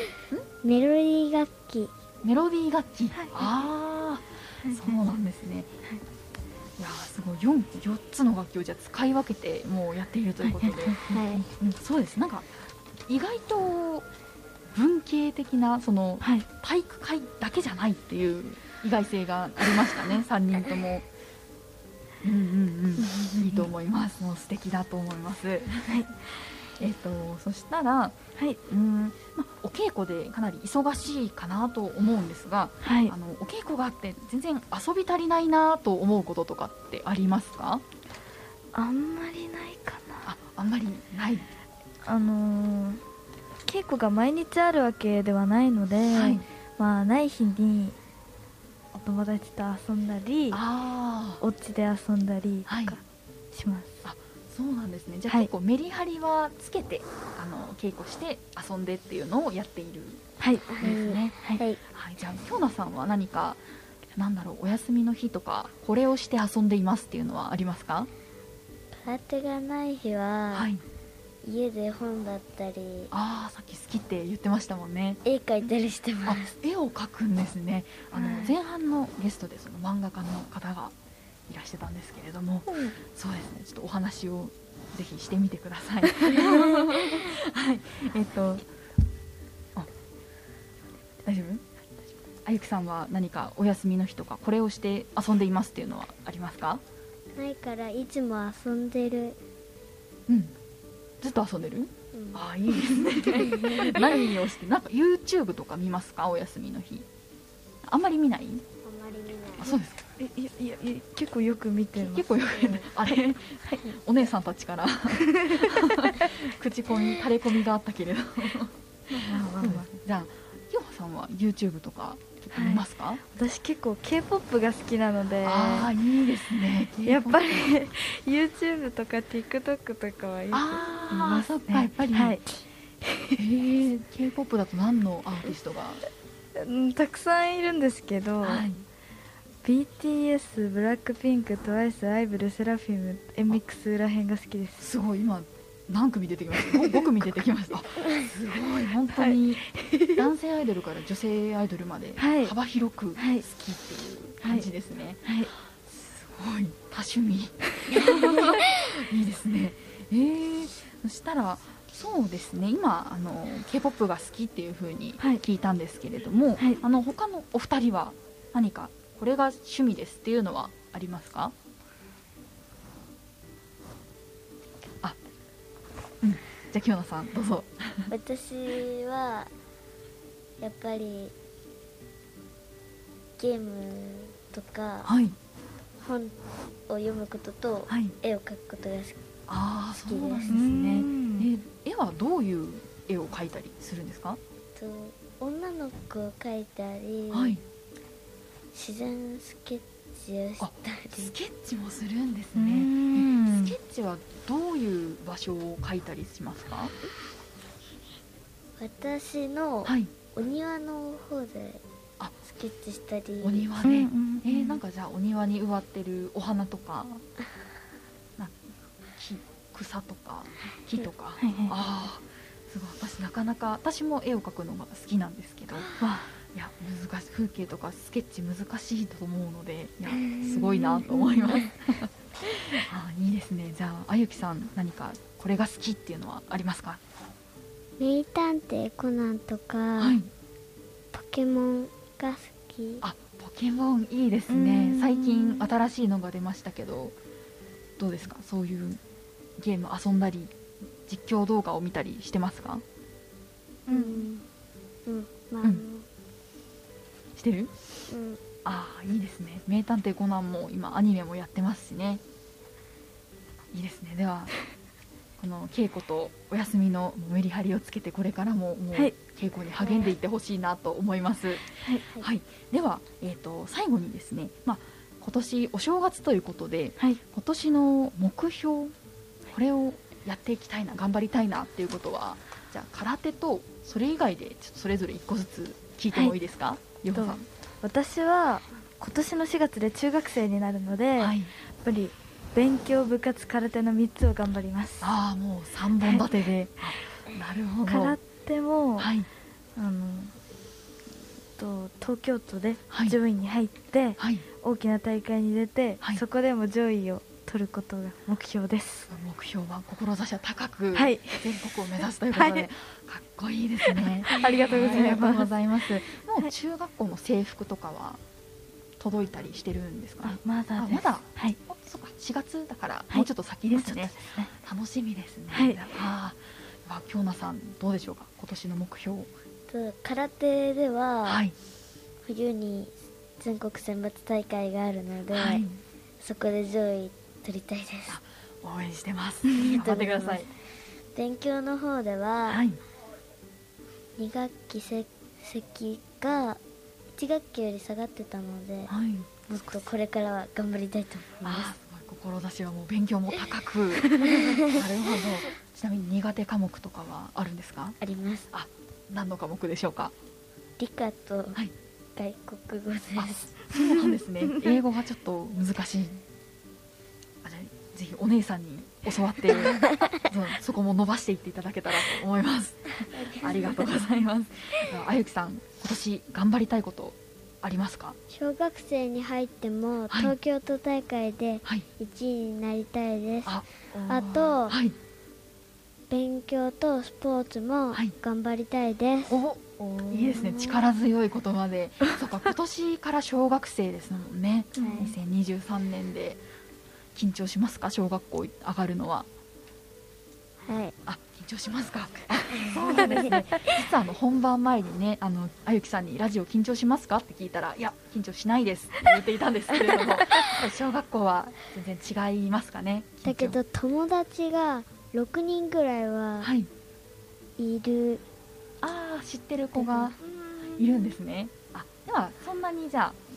友達0人からスタートっていうことではないんですね、うん、なるほど。いや本当に新しい環境にね、はい、中学生と小学生に上がるということで、はい、なかなか緊張すると思いますが、はい、応援しています。ありがとうございます。ありがとうございます。はい。ではちょっとねずっと4人でさ喋ってしまったんですが元春さん。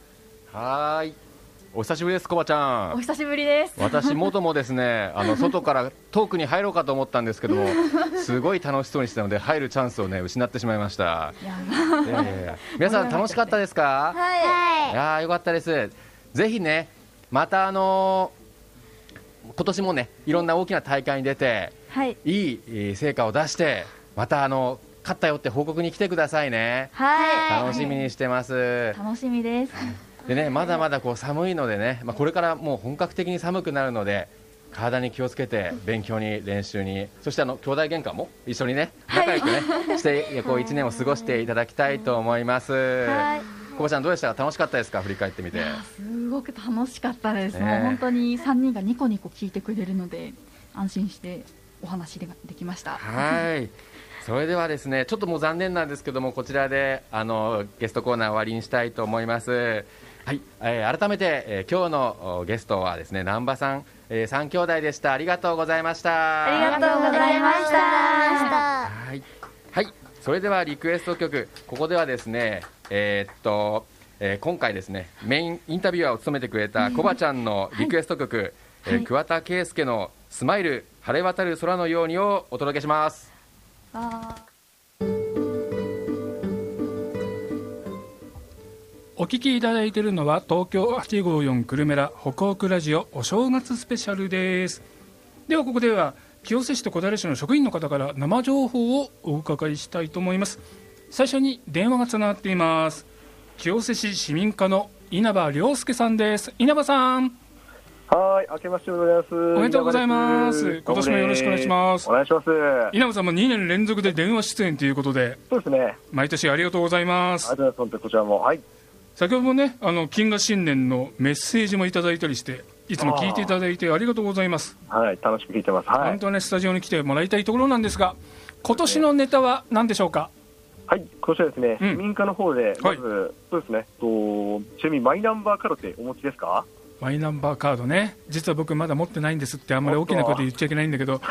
すみません。まずと清瀬の現状でいうと、はい、あの交付率なんですが、うん、全国平均でいくと53.9%のところ、清瀬ですね、はい、55.1%と、すごいね、はい、多摩26町の中では、まあ、9番ぐらいなんですよ。で今、マイナンバーカード申請された方については、うん、あのいちいちというか、まあ、市役所にですねちょっとあの混雑する中、来ていただくという流れなんですが、うん、11月からですね、清瀬の方で、あのお家で強制発だ、お家で受け取り方式っていうのは開始しまして、えー、すごい。流れがですね、あの、はい、5人以上のあのお友達で結構なんですけど、はい、5人以上で市役所の市民課にお電話で申し込みいただき、はい、でその後あの、必要するですね申請書や、あと本人確認の免許証を準備していただくことで、うん。はいはい、なんと私、稲葉はですね皆さんのご支度にお伺いしましてですねえ稲葉亮介さんがチャリチャリでこう駆けつけるっていう感じ？はい、自転車で本当に行っちゃいますよ、本当にいつでもすぐ行っちゃいますんで。それは稲葉ファンにとっては、リアルで会えるっていうことで、格別なサービスですね。そうですね、あの指名料欲しいぐらいです ね。指名料はいただかないの？あ指名料ですね、うん、あの高上さんとちょっと調整しながら、はい、いろいろと金額設定していこうかなと思ってましてですね。結構、あれ、申し込みあるんですか？そうですね、今、自治会の方から昨年度申し込みがあったり、うん、あとやっぱ高齢の方とかですね、高齢の方でやはり、はい、申請が難しいっていう方に対も電話がお越しあ電話いただきまして、うん、で実際、私の方が行き、マイナンバーの専用の写真を撮るタブレットがありまして、はい、でそちらで写真を撮らせていただき、写真も撮ってくれちゃうんだ。そうなんですよ、写真を撮り、であの本来これ、写真あの、マイナンバー、着手に取りに来ていただくっていう流れなんですが、うん、そこで写真を撮り、そこであの申請が完了としまして、はい。後日、あの市役所からマイナンバーカードがパスワード設定された上であの送られるという、そういったあの流れでして。なかなか役所に行くのも大変な方々もいるから、そうなんですよ。自宅でできるとありがたいね。あ非常にあの私、個人的にもあのわざわざ混雑の中、うん、あの市役所に来る必要もなく、はい、あの他の市でしたら、なんか2時間待ちでマイナンバーを受け取る方も大勢あるっていうところあるんですが、2時間待ちはい、他の市ではそういう話を聞いてまして夢と魔法の王国の待ち時間みたいだね。あそうそれであの話してましたね、ファーストバスないんですよ、ファーストバス欲しいね、本当。欲しいんですよ、うんうんうん、それなんで、あのお家にいながらにして、わざわざ混雑の中、来る必要もなく、非常にあのマイナンバーあの申請する希望の方にとっては、非常に良いあの制度というか、イベ,、まあ、イベントというか、あいいね、あのサービスですね。これ、26市でやってるところってあるんですか？いや、あまり結構本当なし、まあ、なくてですね、あの全まあ、何何しかあの他県ではあったんですが、いいあまり近隣市でもないなるほど、じゃあ、清瀬が先進的にこう取り組んでるって感じなんですね。あのパイオニアとして、はい、やっていこうと思ってます、ね、い、つも切り込み隊長の稲葉さんですからね、今回もぐいぐい切り込んでいっちゃった感じですね。やっちゃいます、本当にご視も。はい。いやー、素晴らしい。市民の方の反響はいかがですか？まあ、市民の方、あの高齢の方やはり喜んでましたね、その場でいろいろマイナンバーについての説明等も聞けますし、はい、なんせやっぱ、とにかくなくていいっていうのは、非常にあの皆さんあの、喜ばれてました。いいですね。これからもね、やっぱり市民目線でそういうサービスをどんどん、はい、拡大していっていただきたいと思いますけれども、そうですね。はい、まだまだチャレンジしていくんでしょうね、稲葉さん、これから2023年も。もちろんですね、あのまあ、あの役に役に立つ人と書いて役人なので、まあ、市民のあの役に立っていけるような方人間になりたいなと思ってますので、いいでね。まあ、市民問わず、うん、まあ、職員にもなんか役立てるような人間であればいいなって考えながら常々やってます。ありがとうございます。で最後に一言、さっきね、あの高さへのいじりが少し甘かったっていう、あのこちら、スタッフでの評判なんですけれども、そちらのなんかもう少しひとひねりいじりはありませんか？ひとひねりいじると、今年はそうですね、タカさんと一緒になんか音楽活動やったらいいなと思って、はい、ぜひぜひお待ちしてます。はい、じゃあね、タカさんとの音楽活動が決まったら、スタジオで披露していただきたいと思います。期待しますよ。じゃあ今年もありがとうございます。またスタジオにね、はい、あの機会あったら来てください。あ、行かせてください。ありがとうございます。今年もよろしくお願いします。はい、ありがとうございます。はい。ということで、えー、清瀬市のマイナンバーに関する先進的な取り組みを清瀬市市民課の稲葉亮介さんにお伺いしましたなんかね彼本当アイデアマンだし行動力あるしバリバリやってくれているんでね心強いなと思っていつも思って見てますこれからもよろしくお願いしますでは引き続きまして次、えーと、小平情報をお届けしたいんですが小小平生情報はスタジオにゲストをお招きしています。小平市中央図書館の高木香織さんです。高木さんよろしくお願いします。はい明けましておめでとうございます。皆さんよろしくお願いします。高木さんも去年のお正月スペシャルに続いて2年連続ということですはい毎年ありがとうございます高木さん、今日お伝えいただける情報は何でしょうか？はい、今日はお正月らしい図書館のイベントをお伝えしたいと思っています。一、はい、つ目はふるさとの新聞元旦号店。恒例の恒例の今年でもう43回になります。43回、はい、もう伝統のもう伝統ですね。すねはい。北は北海道から南は沖縄県まで全国各地の1月1日発行の、はい。地方新聞を展示します、うんうんうん、今あの続々と届いていると思います。はい、はい、何紙ぐらい集まるんですか？ですがいつも50紙ぐらい、はい、集まっています、はいなんでふるさとのね懐かしい香りのする新聞を、うん、あのお正月帰れた方も帰れなかった方も、うん、図書館でちょっと読んでいただいて、うん、はい楽しんでいただければと思います、ね、地方紙ならではのその土地土地の情報が載ってるからそうですね。懐かしいんだよね、はい、特に元旦号っていうのは地方色が結構出るので、なるほど。やっぱり懐かしいあの実家の風景だったりとか、今は住んでないけどあのあ昔住んでたところだわとか、あの懐かしい思い出が蘇ってくると思いますので、はい、いいね、はい、えっ、ー、といつから？どこでやってるんでしょうかね、はい、こちらがですね、うん、小平市内の図書館巡回展示していきます、はい、えっと、トップバッターは中央図書館、はい、1月7日の土曜日から12日の木曜日まで開催します、はいうん、で続いて上宿図書館に移りまして、はい、1月14日の土曜日から18日の水曜日まで、はい。今度は大沼図書館。大沼図書館。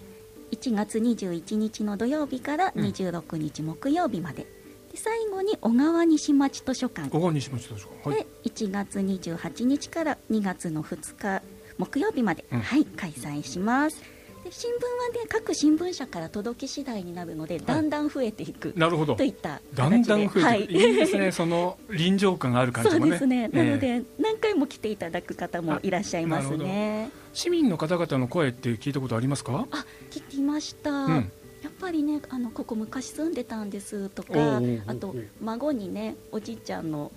の田舎はこういうところだよとかなるほど。教えてあげるっていうところでもツールとして使えるわけだ、はい、そうですね。いいですね。ね自分のふるさとじゃなくてもね、うん、なんか違う、ね、旅行で行ったことがあるとことか、うん、はい。見てみると面白いですよね。面白いですよね。いやだからこれだけ43回も続く、はい、もう伝統の行事になってるわけですね、はい、いや本当にあの一度ね嵐を浮かんで見ていただけると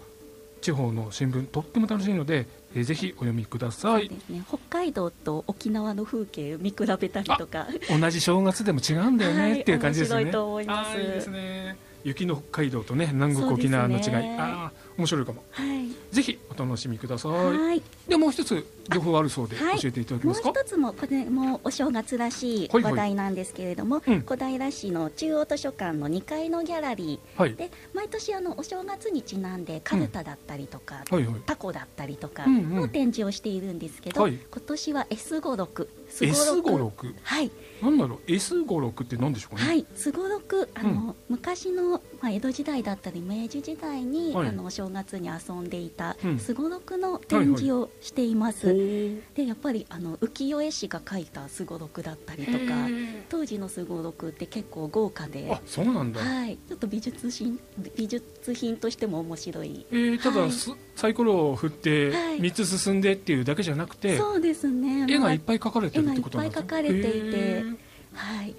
でやっぱりこう当時の、うん。まあ、人々の姿だったりとか生活が現れているので。江戸時代の生活がそのすごろくの中に描かれてる、うんね、ああ面白いですね、はい。今でいうと人生ゲームのような形で。なるほどなるほど、はい、人生ゲームもな何年版とか平成版とか昭和版とかあって、それぞれの世相を反映してるっていうのもあるように、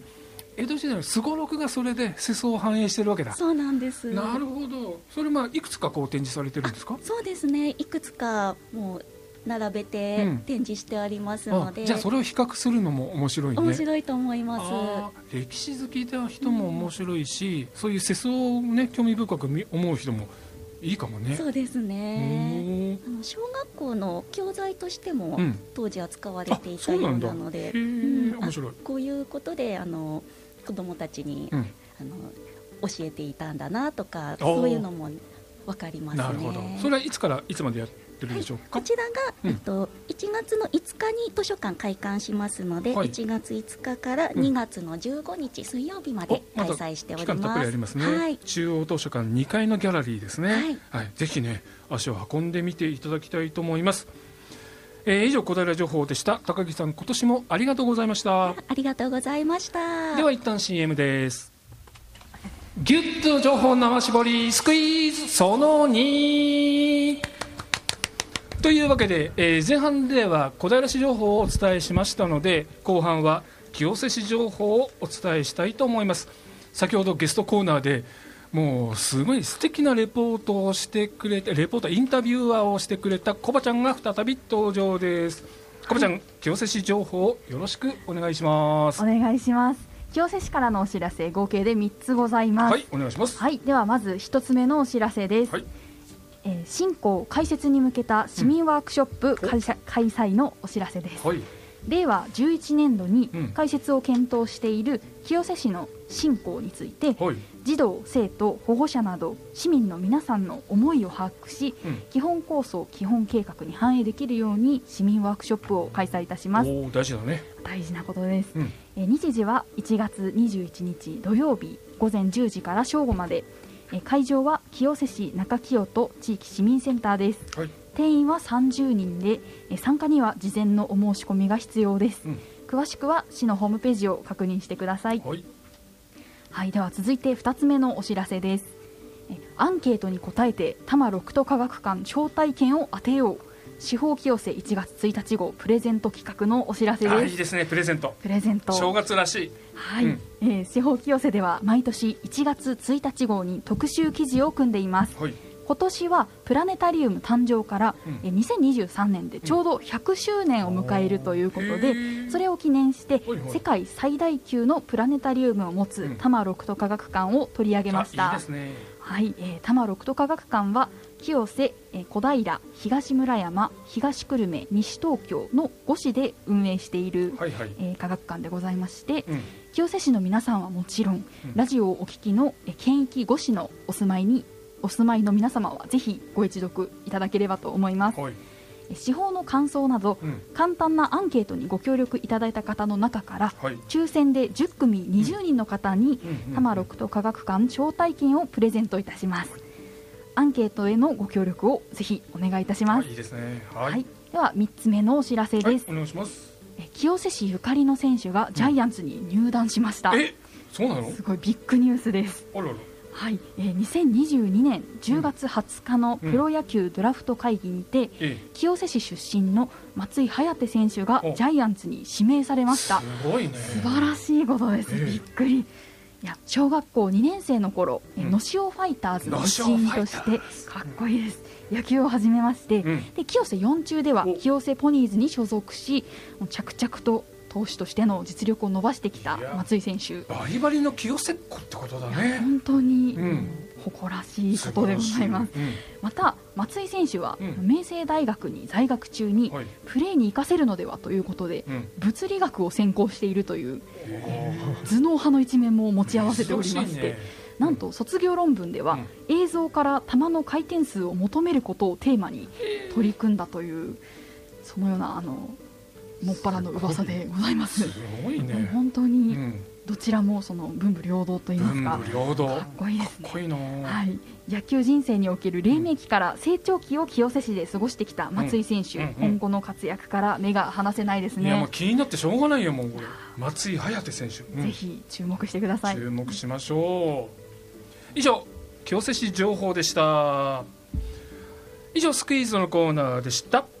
ということでえー、2時間スペシャルもそろそろ終わりに近づいてきていますけれども2時間あっという間でしたね。結構早いですよねラジオやってると。まずは前半を振り返ると対馬先生の話ヒデさん面白かったね。ねここでしか聞けない話っていうかなんか漫画家の裏側っていうんですかね。うん。ね、そういうのも聞けて面白かったです、ね、面白かったね。で、原画も見せていただいたけどやっぱ原画の持つなんだろう力っていうかね魅力っていうかすごいね。うんやっぱあのデジタルももちろん便利ですごいんですけど、うん、紙のあの原画ってすごいですよねすごいね。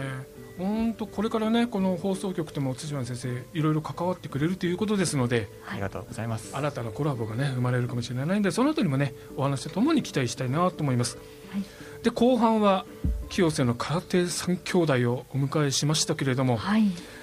コバちゃんインタビューは初めてやってみましたけれども、はい、コバちゃんの感想はまずどうですか？いやとっても楽しかったというのが、はい、感想で、うん、かなりあの3人に助けられたなという、まだそしっかりしてたね、ヒデさんね。本当にもう受け答えがばっちりだったね。はい、幼稚園児がいたんですよ。年長さんだっけ？年長さんですね。またね、しっかり答えてたし、はい、素晴らしいね。いやもうあのでまたしっかり者のお姉ちゃんが、はい、と兄弟を束ねて、そんな感じしましたね。はい、うん。何か今日やってみて難しいかってこととかコバちゃんありますか？そうですねどうしても、うん、なんでしょう事前の打ち合わせ通りにやろうやろうっていうふうになってしまって。なるほど。ちょっと予定外のことが起こると わーってなっちゃう大変でした。その辺がね生,、生番組の面白さでもあり、その辺の臨機応変な対応修正力を求められるっていうのがね洗礼を受けた、やってみると面白いんですけどね。爆発踏まないとだめですかね、うん、これからねどんどんやってみてもらえればなというふうに思いますけれども。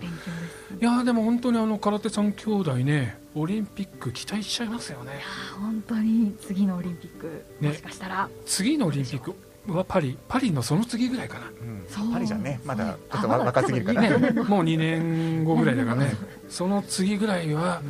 なんかね期待の人がこう頑張ってほしい地元から出る。でしかも最初のメディア出演はこの「北国ラジオ」だったなんて言われちゃうとね嬉しいね、はい、もう期待。貸し出さないといけなくなっちゃうかもしれないですね、ね、そうだね。夢が広がるね、はい、うんで毎年ねあの高木さんにはスタジアムも来ていただいてますけれども、はい、ありがとうございます。新春らしいイベントを紹介していただいて、はい、やっぱりラジオで伝える魅力っていうのも高木さんありますよね。いや本当に嬉しいです、うん、いつも呼んでいただけて。いやね、司法で伝えるだけじゃなくて、うん、こうやって音声で伝えるとなかなかないですよ声でお届けできるのは、うん、でまた職員担当する職員自らの声で伝えるっていうことが市民の方々にもねやっぱ心に届くし司法やホームページと違う媒体としてね、はい、あの伝えるツールとしてすごく魅力あるなというふうに思うんですけど。そうですね。高木さんの一押し情報が入ってるわけですからね。そうそうそうそう、本当そういう思いがね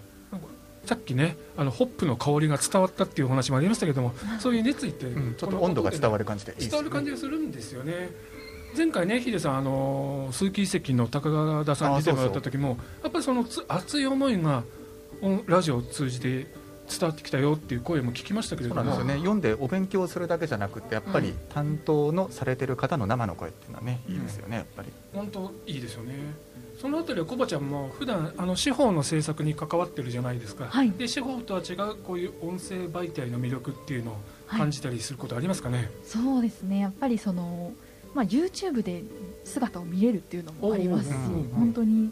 なんていう情報が生きてる感じがするっていうのは家族から言われますね、うん、あそうか。家族も聞いてきてくれてるんですね、はい、そうですね、うん、嬉しいしちょっと恥ずかしいし、はい、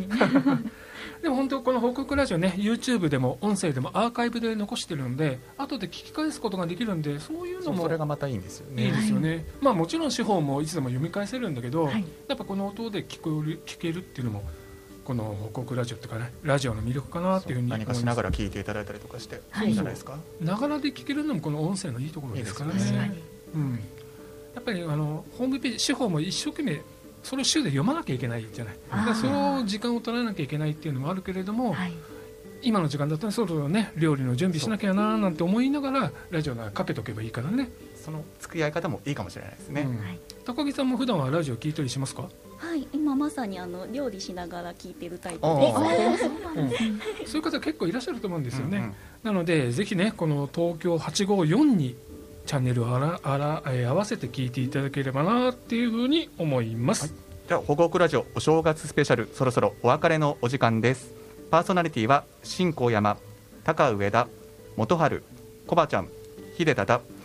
YouTube UD トーク配信は K 名ディレクターは高橋康でお送りしました。